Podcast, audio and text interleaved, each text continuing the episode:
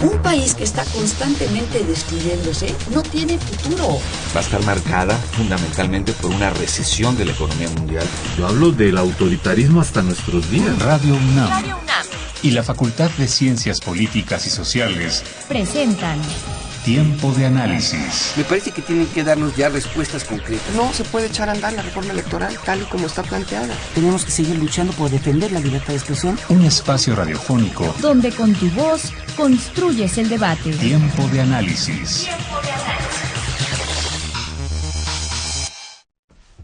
Buenas noches, les saludo a Elías Lozada. Esto es Tiempo de Análisis, programa radiofónico de la Facultad de Ciencias Políticas y Sociales. Estamos transmitiendo a través de la 860 de AM y vía internet en www.radiounam.unam.mx. Nuestros teléfonos en cabina son el 55 36 89 89 y Lara sin costo 01800 505 26 88. En redes sociales pueden encontrarnos en Twitter como arroba tiempo de análisis y en la página de Facebook de la Facultad de Ciencias Políticas y Sociales. Esta noche en tiempo de análisis hablaremos sobre los resultados electorales en el Distrito Federal y en la mesa nos acompañan los profesores de Ciencia Política Salvador Mora Velázquez y Rodean Rangel Rivera. Bienvenidos, buenas noches. Gracias, Elías. ¿Qué tal? Buenas noches, Elías. Y buenas noches, pues bienvenidos empecemos. al público. empecemos eh, eh, las elecciones eh, transcurrieron hace ya 10 eh, días, un poquito más, y ya con los resultados casi oficiales, en algunos casos todavía están haciendo, todavía no entregan como la, la, constancia, pero tenemos ya los resultados en el Distrito Federal con un con un este acontecimiento político importante que es la derrotas en algunos casos em, simbólica o no simbólica del PRD, ¿no? La, derrota eh, que se pudo notar perdió gran parte de sus delegaciones. Advertiríamos que el fenómeno electoral que vivimos en el Distrito Federal nos trae como resultado el fin de, de la dominancia de un partido hegemónico.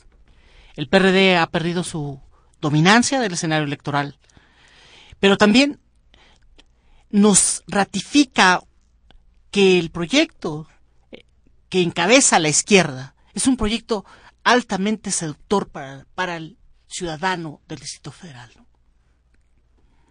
Coincido totalmente con el análisis que hace Salvador. Eh, me parece que hay eh, lo que presentan los primeros resultados que estamos viendo hasta el día de hoy. Falta por confirmar eh, la impugnación en tres, en tres delegaciones actualmente, Iztapalapa, Gustavo Madero eh, y Coyoacán, en su caso, eh, marca justamente esta importancia que tiene y que ratifica eh, un electorado de izquierda que está presente en el Distrito Federal. Pero, eso sí, con un voto de castigo muy llamativo al jefe de gobierno de la Ciudad de México, Miguel Ángel Mancera, ¿no? Me parece que eh, no solo eh, se traslada este voto de castigo en, en, una ratificación de una propuesta alternativa de izquierda como, al PRD, como lo es Morena, sino también en la distribución, eh, vamos a llamarlo así, de otras cinco delegaciones más para dos fuerzas políticas distintas al PRD y a Morena, en este caso el PAN y el PRI. Eh, justamente como dice Salvador, coincido, el, el, el boom de haber perdido 10 de las 16 delegaciones para que estaban en competencia para el jefe de gobierno, me parece que marca el fin de una era electoral en el distrito federal en donde el PRD dominaba a, al gusto tranquilamente, ¿no? Entonces creo que es importante este parteaguas mismo que se viene gestando desde hace un año ya con la propia génesis de Morena, pero también creo que hay que saber, eh, vamos a llamar así, aterrizar el proceso electoral también en la, esta distribución de partidos que se empieza a dar en el Distrito Federal, ¿no? Vamos por partes a, a citar primero las las causas que hacen que el PRD tenga esta estrepitosa uh, caída aquí en el Distrito Federal, que digo, no sé, podríamos llamarlo hartazgo, podríamos llamarlo este seguro tiene mucho que ver lo, acontecido en septiembre pasado en Ayotzinapa, eh, muy cerca de, la capital. No sé, eh, empezar a citar algunas causas eh, de, de, este, de lo que le pasó al PRD. Bueno, el primer elemento que tenemos que destacar es necesariamente este desgaste por la gestión de gobierno que abarca casi 18 años del PRD. El segundo elemento tiene que ver con la alta politización de, la, de la población del Distrito Federal. No es el perfil ciudadano en el Distrito Federal es más más proclive a prácticas que incluso rebasan el propio escenario político electoral, es decir, los partidos políticos. Es más favorable a un trabajo más de movimiento, es más favorable a una organización o u au- autoorganización de la población, en donde ya hay una serie de temáticas bastante fuertes que favorecen este tipo de trabajo. Digamos, la densidad de sociedad civil es distinto en el Distrito Federal que en otras latitudes del país. El tercer elemento que me parece importante es necesariamente el contexto nacional en el cual se va a inscribir, la, digamos, desafección que hay con la política, política electoral, y la que venía tra- este, trabajando o, o llevando a cabo los tres partidos más grandes, ¿no? A saber, PRI, PAN, PRD, que en el contexto del Pacto por México construyeron una realidad ficticia del país, yo diría, en el cual los acuerdos era la moneda de cambio que necesariamente involucraba demasiados, este, digamos, actores excluidos que en el ámbito de lo social se leía de una manera no equivocada, sino veían que había ciertas condiciones que no tenía la agenda favorables para el núcleo de población. Hablemos política fiscal, altamente dañina para la población, y la política, digamos, este, telecomunicaciones, que lleva una línea muy específica que podríamos nosotros advertir. La dominancia que tienen los grupos fácticos o los grupos económicos en materia de comunicación necesariamente te muestra un panorama. No hablemos tanto de la reforma energética porque creo que también va en la misma línea. eh, diría, no la, no la omito, sino simplemente creo que podemos extender este panorama hacia esos elementos. Profesor Jordan, usted ya había mencionado eh, el caso concreto del voto de castigo a Miguel Mancera. Es otra de las causas, ¿no? Eh, sin duda.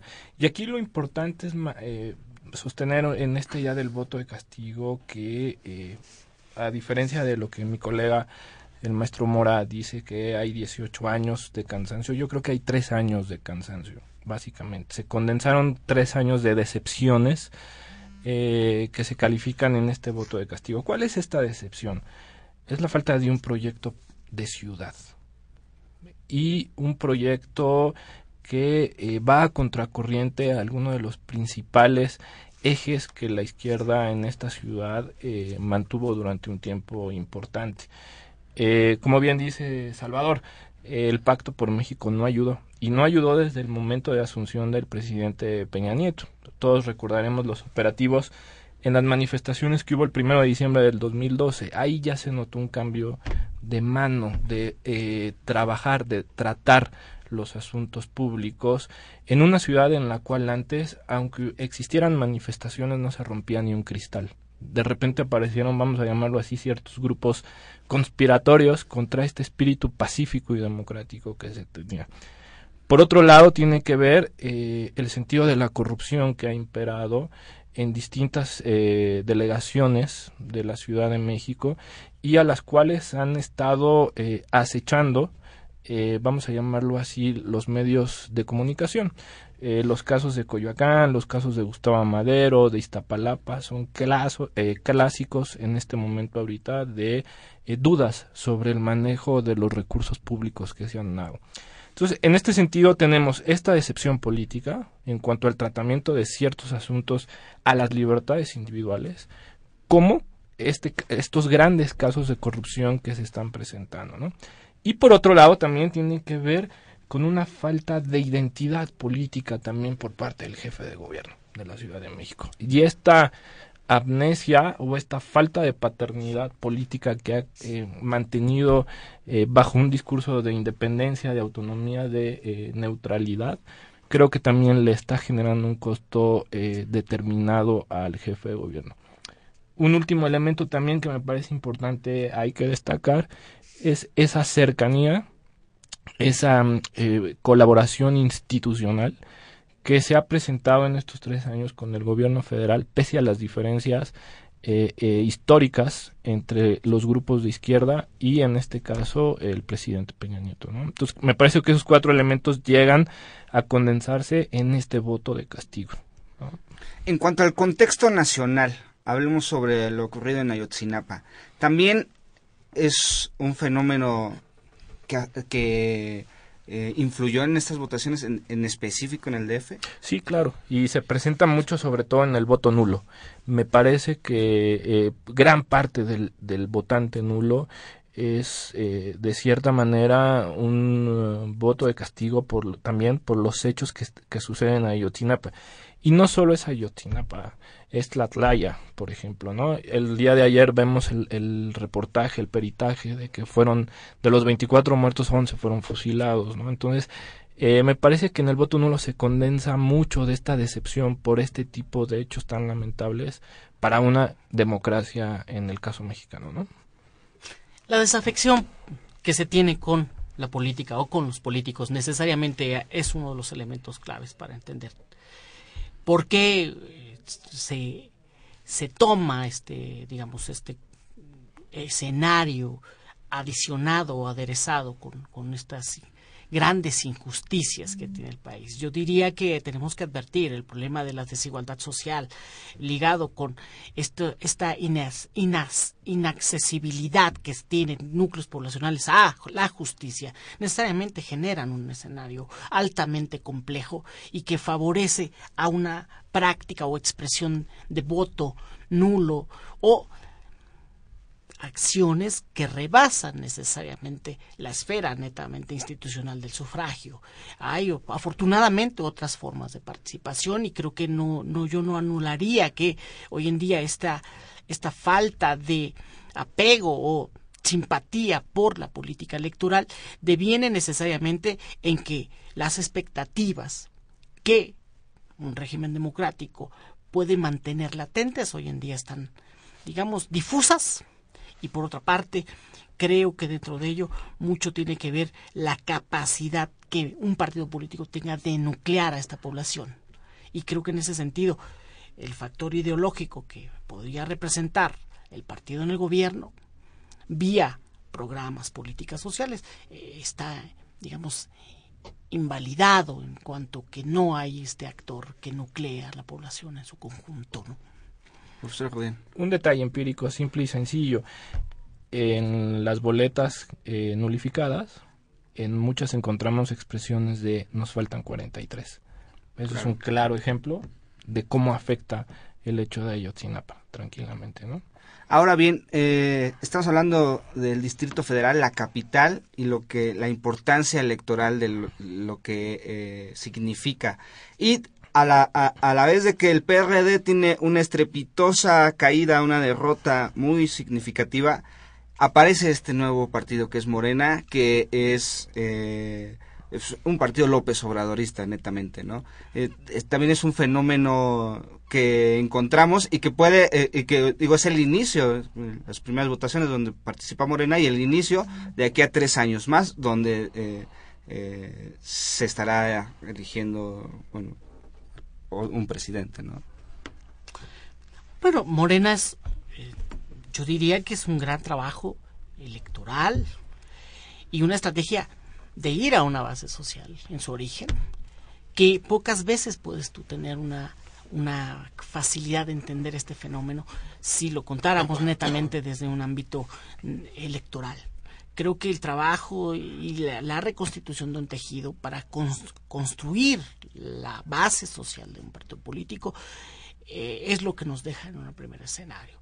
Y creo que dentro de esto, el, este, este partido político tiene un trabajo intenso de más de 12 años, eh, generando un capital político bastante estable, basado en más que en lealtades basado en compromisos políticos de buscar los beneficios sociales que la población está demandando y que necesariamente son sectores que fueron poco a poco excluidos de este proceso de inclusión de las políticas sociales en su conjunto. Yo diría que habría que notarlo de esta manera.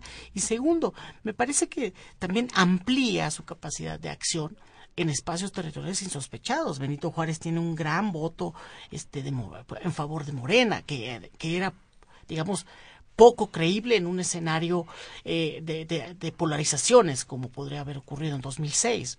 Es decir, la clase media está votando por esta alternativa. Quizá en ese sentido habría que poner demasiada atención en este partido político que no es un, una llamarada en estos términos, ¿no? sino hay algo que hay que observar en su capacidad y en sus propuestas políticas, que es lo que en primera instancia hay que mirar. Hay eh, varios elementos, creo, para analizar el, el, caso de Morena en el DF. El primero tiene que ver con el perfil de votantes que eh, acusan o que votan por, por esta opción política. Y segundo, eh, la selección de candidatos. A mí me parece que un factor clave para este boom de Morena en esta elección es las, el proceso de selección de candidatos a jefes delegacionales, por ejemplo. ¿no? Eh, me parece que hay una cuestión en la cual eh, se menosprecia el mecanismo de sorteo sin tener conocimientos eh, de causa de origen del propio procedimiento del sorteo como mecanismo de selección de candidatos para diputados, por ejemplo. Pero lo que radica este proceso de sorteo al final en sus orígenes es un proceso de selección dentro de las mismas bases de Morena y eso genera eh, eh, que los mejores elementos de esa maquinaria electoral llamada Morena estén representados y que vayan a representar a un partido o una instancia. En el caso de los jefes delegacionales llama la atención dos cuestiones. Cubrieron en tiempo y forma eh, requisitos como la paridad de género, ¿sí? Y son requisitos también eh, o perfiles que cubrían con un tema muy importante, la experiencia de gobierno. ¿Sí? En esta experiencia de gobierno encontramos que figuras que eran ex jefes delegacionales, como es el caso mismo de Iztapalapa, de Clara Brugada, de gente que participó en el propio gobierno del Distrito Federal, ¿sí? una Berta Luján, una Claudia Sheinbaum, y eh, figuras como en el caso de la Benito Juárez muy representativas e históricas ex militantes panistas que con el Foro Democrático en el 92, Bernardo Batis, Jesús González Esmal, salen del PAN por esta crítica en, en aquellos tiempos y hoy se ven identificados justamente con un electorado como el de Benito Juárez, eh, que está en un proceso, por ejemplo, de eh, regeneración, ¿sí? Benito Juárez tiene el contraste de ser una colonia eh, que está viviendo un crecimiento repoblacional de jóvenes, pero también un segmento del voto, vamos a llamarlo de la tercera edad, bastante amplio.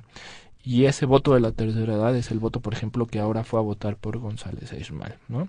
Sobre el perfil del, el, del electorado, un poco de Morena, encuentro dos tipos de perfiles que se eh, localizan sobre este partido político. En efecto, un, un votante leal a la figura de, de lo que representa Andrés Manuel López Obrador en términos de una herencia de gobierno, llámese desde los jóvenes hasta la tercera edad. Y por otro lado, hay que entender también que lo que estamos viendo en términos de resultados, de cifras, es un deslizamiento de votantes del PRD hacia Morena. Y en ese deslizamiento que no entra en las lealtades, sino entra en los principios políticos, un poco en el sentido ideológico, eh, también eh, castiga de cierta manera como izquierda al PRD por esta nueva estrategia colaboracionista con el gobierno.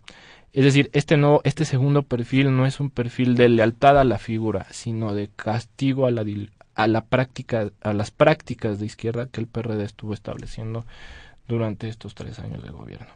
Vamos a una pausa y regresando vamos con eh, la, las proyecciones ahora ya eh, cómo quedó definido el mapa electoral en el DF y las proyecciones de aquí a unos tres años, porque sin duda esto fue un laboratorio, ¿no?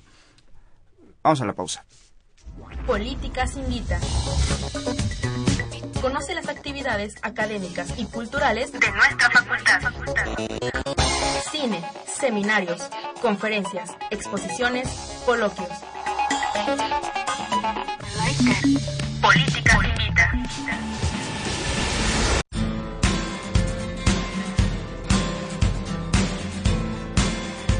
Hola, yo soy Jimena Lezama. Esta semana, Tiempo de Análisis, el Museo Universitario de Arte Contemporáneo, la Facultad de Ciencias Políticas y Sociales y la Filmoteca de la UNAM te invitan a que participes en la quinta edición del Concurso Nacional de Videoarte Universitario Visiones del Arte 2015. Hoy, el video se ha convertido en una herramienta al alcance de la mayoría, con la aparición de cámaras miniatura en dispositivos móviles y plataformas de distribución de videos caseros en medios electrónicos que han reformulado las condiciones de realización de video en la actualidad. Esta quinta edición del concurso tiene la intención de contribuir al estímulo de la producción de videoarte en México iniciada en los años 70, por lo que invita a realizar una pieza en la que se destaque la reflexión, experimentación y creación artística a través de los procesos y soportes videográficos. Esta convocatoria está abierta a estudiantes de bachillerato, licenciaturas y posgrados, así como personas o artistas de formación independiente interesados en la creación artística a través del video. Por cada categoría se premiará al primer lugar con una cámara GoPro, talleres y proyección de sus trabajos en espacios de la UNAM. La fecha para inscribir tus trabajos es desde el 1 de junio y hasta el 30 de octubre del 2015. Consulta las bases y especificaciones del concurso en el cartel disponible en la página de la Facultad de Ciencias Políticas y Sociales, en el correo concurso.videoarte.muac.unam.mx o bien asiste a la coordinación de extensión universitaria ubicada en el edificio G de la facultad. Esto fue todo en Políticas Invita. Sigue con nosotros en un tiempo de análisis.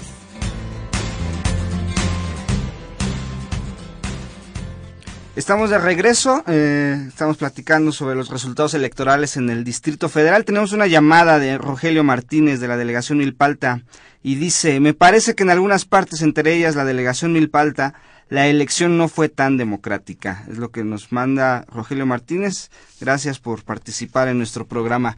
Continuemos, profesores. Hablemos sobre, si quieren, sobre los datos, cómo quedó repartido el mapa electoral del DF y después eh, abordamos la proyección eh, de lo que se puede dar de aquí a tres años. Bueno, eh, en términos de representación en la Asamblea Legislativa, creo que es donde mejor se puede evaluar esta pluralidad y este crisol, en la cual al final del camino, si bien es cierto, está fragmentado el, la asamblea, es una, es una asamblea ligada de izquierda a, o de centro izquierda a una izquierda. En ese escenario podemos nosotros decir eh, de 20, 43 legisladores son de izquierda, en los que 22 son de Morena, 21 son del PRD. Después viene esta, este, este vínculo PRI-PBM que nos arrojan un escenario en el cual podríamos decir son nueve, nueve este, legisladores, el PAN obtendrá diez legisladores y después viene el Encuentro Social con dos, este Movimiento Ciudadano con uno, este el Partido Humanista si este si se mantuviera tendría un legislador el cual entra en un proceso ahí de reasignación en su momento ¿no? pero este es el escenario en, en, el legislativo local por decirlo de alguna manera. Y creo que dentro de esto apelamos a a lo que va a implicar la relación Asamblea Legislativa, jefe de gobierno que va a ser muy, muy interesante ver cómo se resuelven las leyes o, iniciativas que necesariamente van a entrar en un proceso de negociación muy interesante. Y daría esto pie porque me parece que habría que valorar que las alianzas electorales que ocurrieron en el interior del proceso electoral no necesariamente se van a convertir en alianzas para gobernar la segunda parte de la gestión de Mancera. Y creo que ahí no sé cuánto pueda resolverle la alianza con nueva alianza al PRD o la propia alianza que tenían con, el Partido del Trabajo. Creo que ahí habría que visualizar estas dos, dos ideas.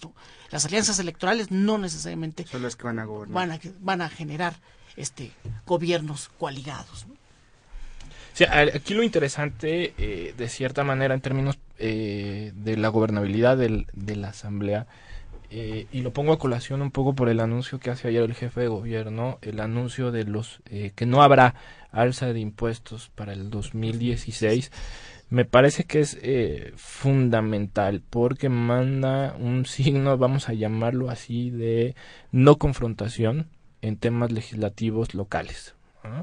Y es un tema que hasta el propio Andrés Manuel López Obrador celebró ayer en las redes sociales, ¿no? el, el que la eh, no haya este impuesto es un triunfo de Morena en el sentido de que eh, se queda tal y como está la situación, ¿no? Eh, Otro dato también fundamental para la gobernabilidad y la relación entre la Asamblea y el Poder Ejecutivo local, pues tiene que ver en cómo se va a fragmentar eh, la, la fracción parlamentaria del PRD. ¿sí?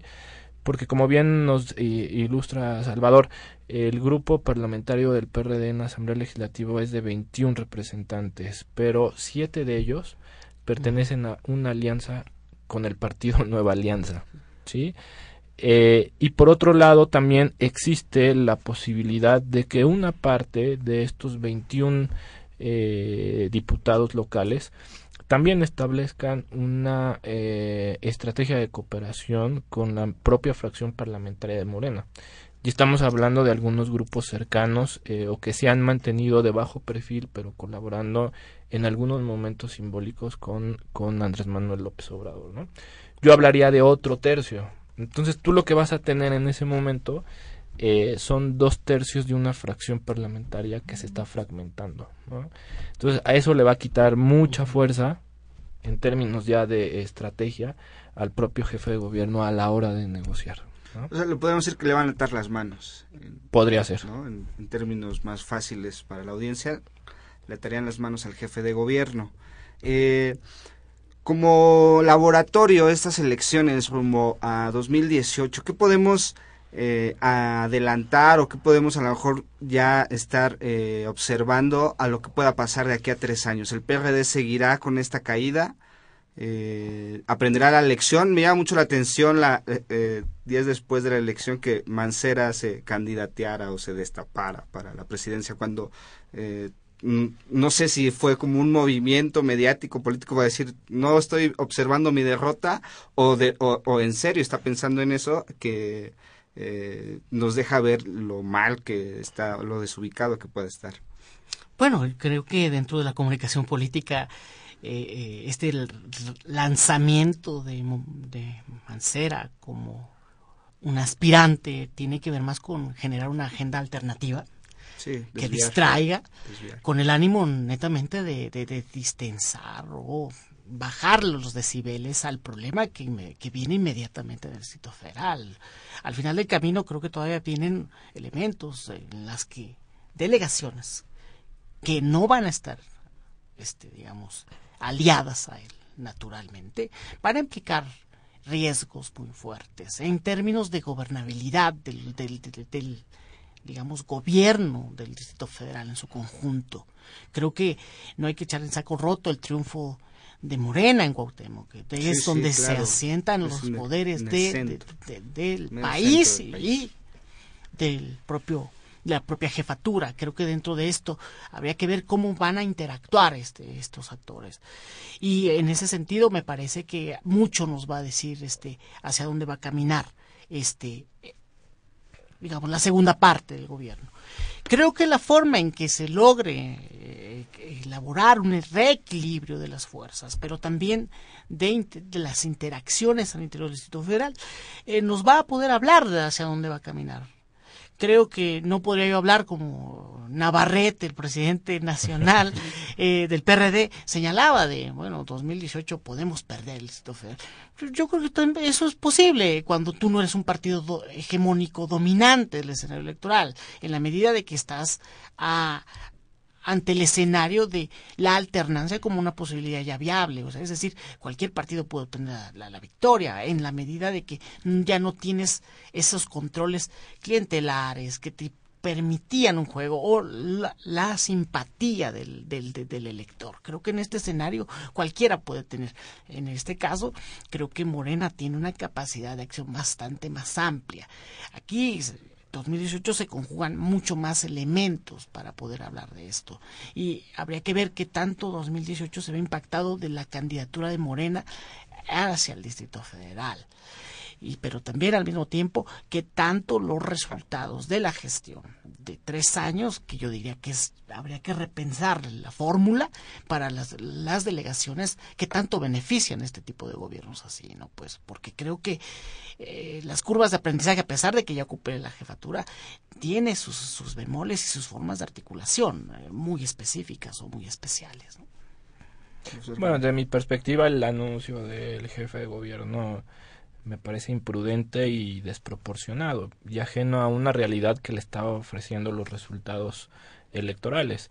Eh, el perder la mayoría en, el, en la Cámara local, el perder 10 de, 10 de 16 delegaciones, me parece que te habla de no números rojos, sino números negros totalmente de tu gestión. Y esto tiene que ver también con, con una falla en el equipo administrativo y en este caso eh, de los que han funcionado como intermediarios, como brokers, como operadores, como clientelas políticas que han sido encabezados en este caso, eh, se, toda la prensa lo dice por el secretario de gobierno Héctor Serrano. Hoy hay un gran problema de gobernabilidad en esta ciudad eh, llamado Héctor Serrano, ¿no? En términos de que es el responsable un poco de de, la, eh, de los ataques durante la campaña electoral, eh, de, como decía este buen amigo de Milpalta que habló, de las dudas sobre el proceso electoral en algunas eh, delegaciones. Y ahora, bueno, justamente los resultados dan tal cual un número negativo para Héctor Serrano, que es el principal operador de, de Miguel Ángel Mancera. Creo que la gente lo que está eh, visualizando de cierta manera eh, es que esta ciudad eh, vuelva a ser sí una ciudad, digamos, que encabece un proyecto de izquierda verdadero. Y cuando, diga, cuando digo de izquierda es con dos elementos muy fundamentales que, que me parece que los refrenda la ciudadanía, ¿no? La corrupción, ¿sí? Necesitamos que acabe la corrupción eh, y eso es lo que el, uno de, los, de las cuestiones fundamentales de las críticas y la otra es la recuperación eh, de ciertos derechos que en los cuales la ciudadanía del Distrito Federal se está viendo limitado como es por ejemplo el derecho a la manifestación pública ¿no? y justamente los hechos de Ayotzinapa con los operativos que hubieron por ejemplo en algunas manifestaciones en el centro histórico y la colaboración del GDF justamente también eh, plantea una crítica a este tipo de, de acciones institucionales por parte del gobierno de Mancera y que la gente en el Distrito Federal es la gente más tolerante, más plural, más pacífica en todo el país y lo ha demostrado durante eh, los 12, eh, perdón, los 97 al 15, durante estos 18 años de, de alternancia y de hegemonía también de un partido de izquierda en el país, ¿no? Entonces me parece que es desproporcionado y ajeno a la realidad total. Y yo creo que si por ahí nos escucha un asesor, sería bueno un, buen aterrizaje en este caso, ¿no? Y también podemos hablar de la ciudad, la capital de nuestro país, eh, a lo mejor marcadamente de izquierda, pero también, eh, no sé si marcadamente de izquierda en el sentido de también mucho de movimiento social, porque, por ejemplo, el PT, que es un partido de izquierda, el que pretendía ser el de más izquierda, perdió su registro, ¿no? Bueno, todavía está. Se va está, ¿no? están, pero es probable que, que, pierda su registro. Hablamos de eso, vamos a una pausa y, regresamos. Eh, eh, el DF, más que de izquierda, es movimiento social, ¿no? Es, bueno, son movimientos sociales, participación de, de, eh, de, los ciudadanos y que no precisamente se identifica con un partido que se dice izquierda, izquierda, izquierda, porque ahí está el resultado. Bueno, es, un tema bastante debatible. Ok, vamos a una pausa, regresamos. Políticas Invita. Conoce las actividades académicas y culturales de nuestra facultad. Cine, seminarios, conferencias, exposiciones, coloquios. Políticas Invita.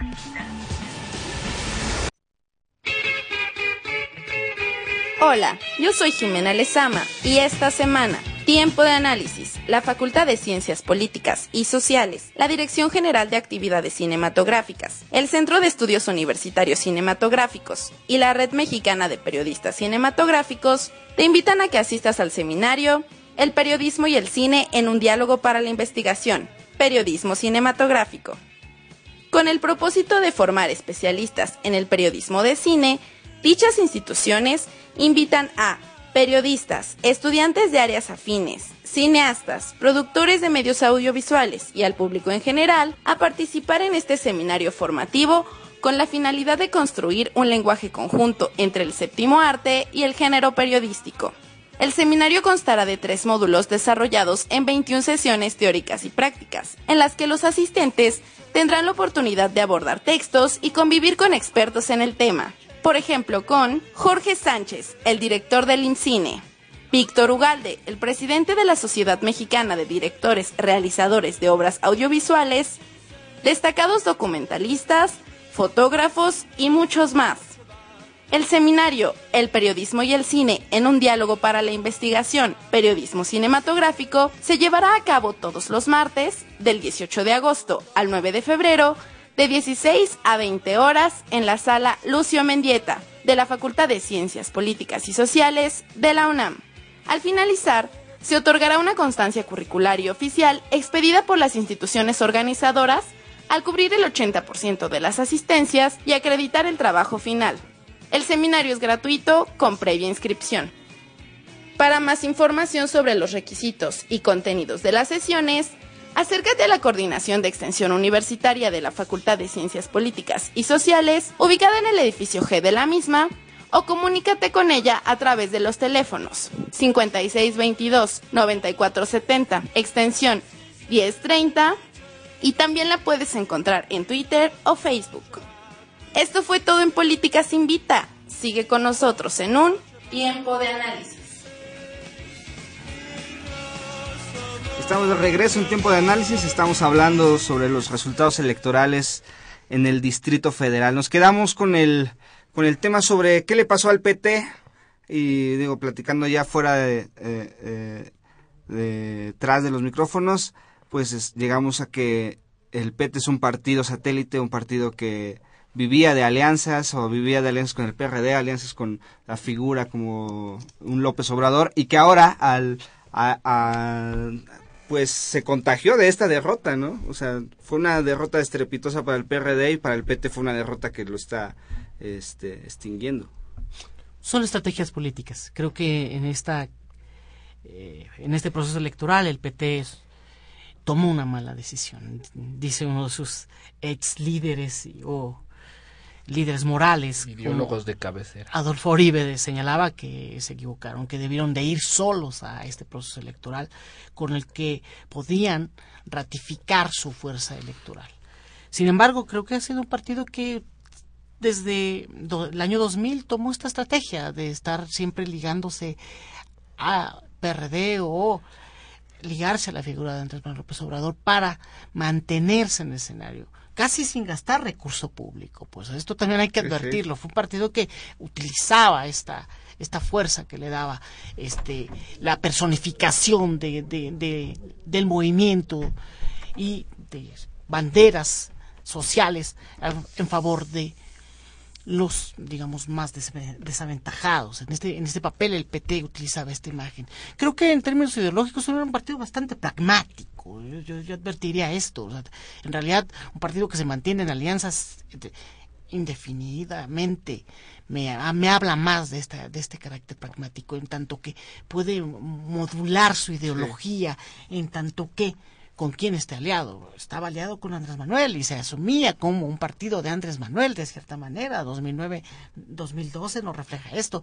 2015 da este viraje para encontrarse en el escenario con el Partido de la Revolución Democrática. Y en ese cambio de estrategias también, eh, bueno, la otra es que no renueva estrategias de comunicación política, el PT. Eh, y la gran comparación en, en términos de estrategias de comunicación política es Movimiento Ciudadano. Movimiento Ciudadano obtiene un resultado impresionante también en esta elección, arriba del 6%, pero tiene que ver con un proceso de selección de candidaturas regionales clave, como es el efecto tequila o el efecto Jalisco. Toda esta parte de, eh, de Guadalajara, eh, por ejemplo, y la zona metropolitana es impresionante el, el voto, ¿no? El, el, el, ganar la alcaldía de Guadalajara, la figura de Enrique Alfaro, repercute mucho en la votación de Movimiento Ciudadano. Le dota de la expectativa de poder en breve competir por la gubernatura de Jalisco. Es correcto. Y en esta parte de comunicación, pues todos los vimos, los spots que lanzaron, eh, pues fueron yo creo que los más eh, creativos, vamos a llamarlo así, en términos ya de un comparativo de las campañas electorales. Y el PT se quedó se que, ahora sí que se quedó en, en el pasado, ¿no? Pensando en esas alianzas, cubriendo eh, con un discurso nacionalista, muy nacional, severamente nacionalista, diría yo, y pues bueno, se quedó, digamos, en la cueva, guardado en la cueva, nada más que ahora ya no va a haber cueva también, Ese es el problema. Hablemos, ya hemos hablado mucho de, de, la izquierda, pero también hay cinco delegaciones que están gobernadas ahora, eh, dos por el PAN, que eh, históricamente siempre han sido identificadas con el PAN, sobre todo Benito Juárez, también Miguel Hidalgo, y eh, Milpalta, Coajimalpa y Magdalena Contreras por, por la alianza Partido PRI Partido Verde. Bueno, eh, creo que dentro de este, de este contexto, me parece que el triunfo en Benito Juárez es, era confirmado.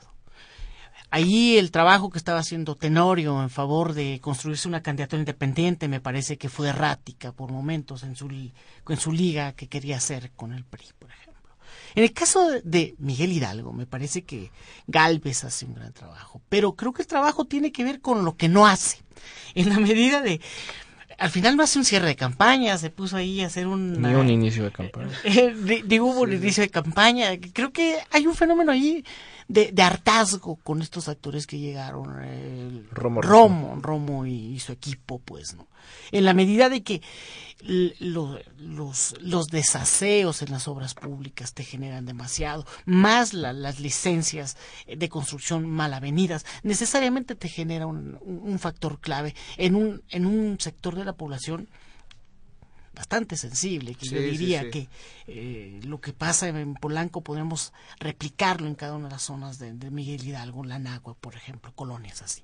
En el caso del PRI me parece que sus alianzas tienen que ver con una estrategia más de, de consolidarse en espacios eh, territoriales pequeños con cierta carácter, con ciertas características de, de liderazgos que no necesariamente son los de mayor arraigo, pero sí los que podían confrontar a aquellos que fueron impuestos desde la dirigencia, sobre todo el PRD.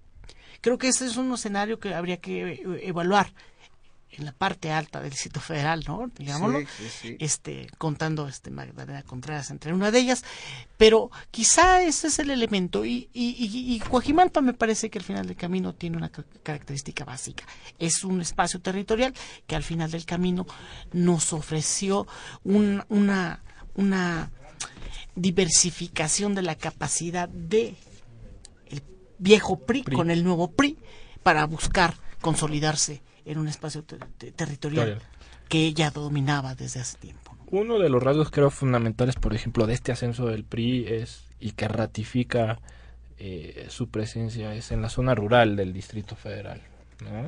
Eh, me parece que esta idea de Coajimalpa, de Magdalena y de Milpalta, eh, un poco lo que vemos es que son zonas con una población rural bastante amplia y en la cual eh, el proceso, por ejemplo, de observación electoral fue limitado. Y habría que hacer una revisión también. ahora, ahora que está el tema va a estar de moda de fiscalización, el uso de los recursos también, ¿no?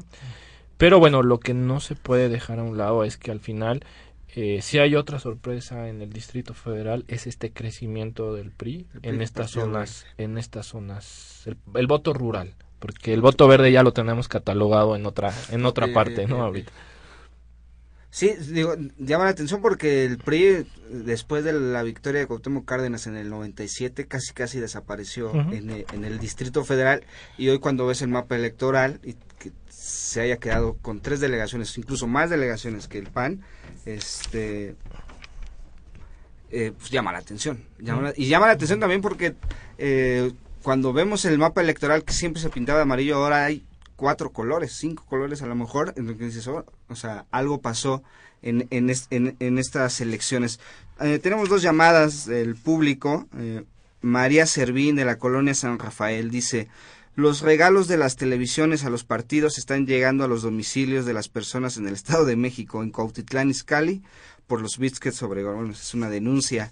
Y José Alberto de la delegación Azcapotzalco que dice el PT en estas últimas elecciones hizo alianza con el PAN en diversos lugares de la República y también con el PRI, que tome en cuenta que la alianza, que tomen en cuenta que la alianza no solo ha sido con el PRD ni nada más se ha pegado a, Andrés Manuel López Obrador y por indefinido perdió su registro o, estaría por perder su registro. Pero sin duda, pero las alianzas en el DF, que es el tema, sí, sí, claro. se han mantenido con, con el PRD, ¿no? Con el PRD y que fue, bueno, que bueno, hoy eh, estábamos en la mañana ya leyendo que es posible que el PT pierda su registro, están eh, con los recuentos de votos y quieren eh, más, impugnaciones para no perderlo. Antes de cerrar el programa, nos quedan todavía unos minutitos, hablemos de la proyección de aquí a 2018. ¿Qué podríamos esperar en este caso de Morena? ¿Cuál sería su vía de trabajo para, no sé, en tres años realmente pintar de, de café el, Distrito Federal? O, eh, eh, más importante, pues, la elección presidencial. Mira, básicamente eh, la apuesta en el 2015 eh, de Morena fue situarse y tener como base de operación el Distrito Federal. Eh, cuando nosotros hacemos el análisis ya no del DF sino a nivel nacional y miramos que de los 300 distritos electorales que tiene el país, Morena solo ganó en 14 distritos y 11 de ellos son del Distrito Federal. Tenemos y la alianza PRI-Verde ganó en 185 de los 300 distritos. Lo que tenemos que entender en términos de estrategias electorales, de estrategias territoriales, sí, es que el Distrito Federal es la plataforma o la punta de lanza para el 2018. ¿Qué tiene que hacer Morena? Tiene que hacer cinco buenos gobiernos delegacionales, un buen trabajo eh, legislativo que le permitan a este partido proyectarse a nivel nacional. Y eso Andrés Manuel López Obrador lo sabe muy bien, porque esa fue su estrategia en, entre el 2000 y el 2005. Claro que se cruzó una variable llamada Vicente Fox y una ocurrencia llamada desafuero en ese momento.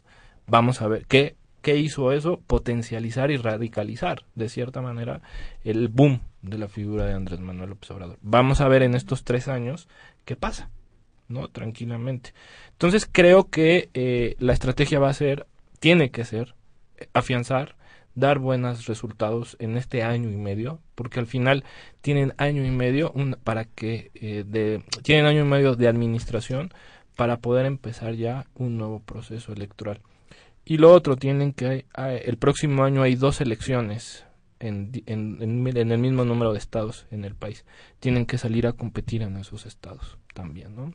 Con candidatos eh, de calidad, efectivos y que puedan dar resultados positivos, ¿no? A mí me parece que esa es la tarea de Moreno ahorita, básicamente. Comparto la idea. Sin embargo, me parece que habría que ver hasta dónde gobiernos delegacionales se convierten en puntas de lanza. A mí me parece que necesita demasiado trabajo de imagen, de profundizar en el tema social, que es donde quizá está propiamente la punta de lanza de un partido que necesariamente tiene un signo muy especial que trata de distinguirse de las otras fuerzas políticas. Ahora, hay, un elemento clave también, ¿no? En esta elección, ustedes no tuvieron el nombre de Andrés Manuel López Obrador. En el 18 sí va a estar, sí, por lo que todo parece, porque Andrés Manuel lo ha dicho, él va a estar en la boleta presidencial. Y el estar en una boleta presidencial en el Distrito Federal me parece que aunado al cinco buenos eh, resultados en las delegaciones, me parece que puede tener un gran arrastre en el Distrito Federal. Yo sí creo que hay posibilidades de, si se combinan estos elementos, en el 2018 el PRD pierda la hegemonía y se traslade a un partido como Morena. Pero tienen que haber estas condiciones de efectivos gobiernos y de que Andrés Manuel se mantenga, digamos, eh, constante en la política como el referente de la oposición al sistema político actual. ¿no? Y hablemos del PRD, a él que le tocaría ser y en concreto, bueno, en concreto el PRD de F y Mancera. Creo que viene un proceso de reconstitución de las élites internas. Creo que esto es lo que está ocurriendo al interior del partido. En la medida de la intervención del secretario de gobierno del Distrito Federal necesariamente provocó demasiados daños.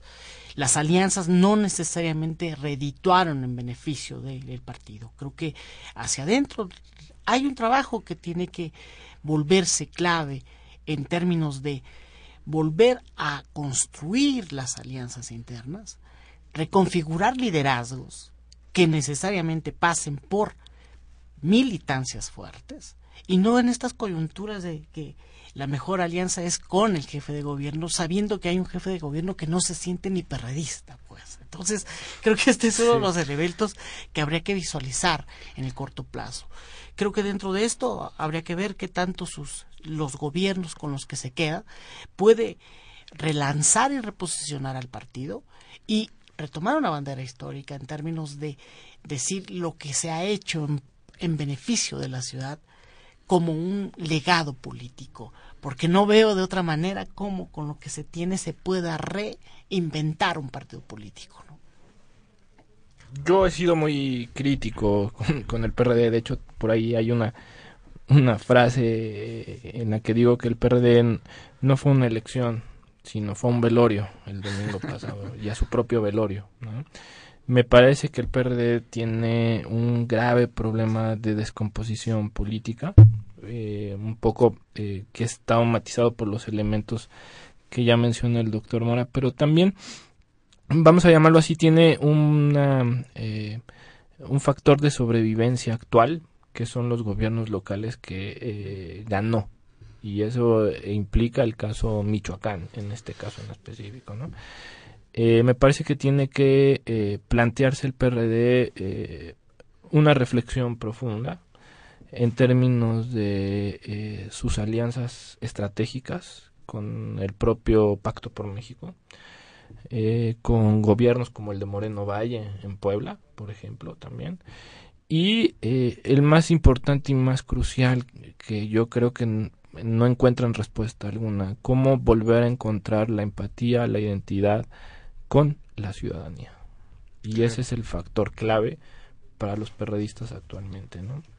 la empatía con la ciudadanía. Y sin una figura, ¿no? Ya sin Andrés Manuel, sin, sin Cárdenas. Marcelo Ebrard, sin Cárdenas, por supuesto, sin una figura. Ahorita están como descabezados, podríamos llamarlos así. Pues eh, uno diría que pasaron de las figuras históricas a las figuras burocráticas. Exacto, los famosos chuchos. ¿No? Digo, podríamos por mencionar algunos. Bueno, estamos ya por terminar. Eh, Queremos eh, agradecerles a todos por sintonizarnos y les recordamos que tenemos una cita el próximo miércoles en punto de las 8 de la noche por el 860 de AM y por internet en www.radionam.unam.mx. No olviden seguirnos en Twitter, arroba tiempo de análisis, y en la página de Facebook de la Facultad de Ciencias Políticas y Sociales de la UNAM. También eh, los invitamos a que nos escuchen o escuchen nuestras em, emisiones pasadas a través de www.políticas.unam.mx. Este programa es producido por la Coordinación de Extensión Universitaria de la Facultad de Ciencias Políticas y Sociales a cargo de Roberto Ceguera. Coordinación de producción, Claudia Loredo en la producción, Guillermo Pineda en redes sociales, Jimena Lezama y Carlos Correa.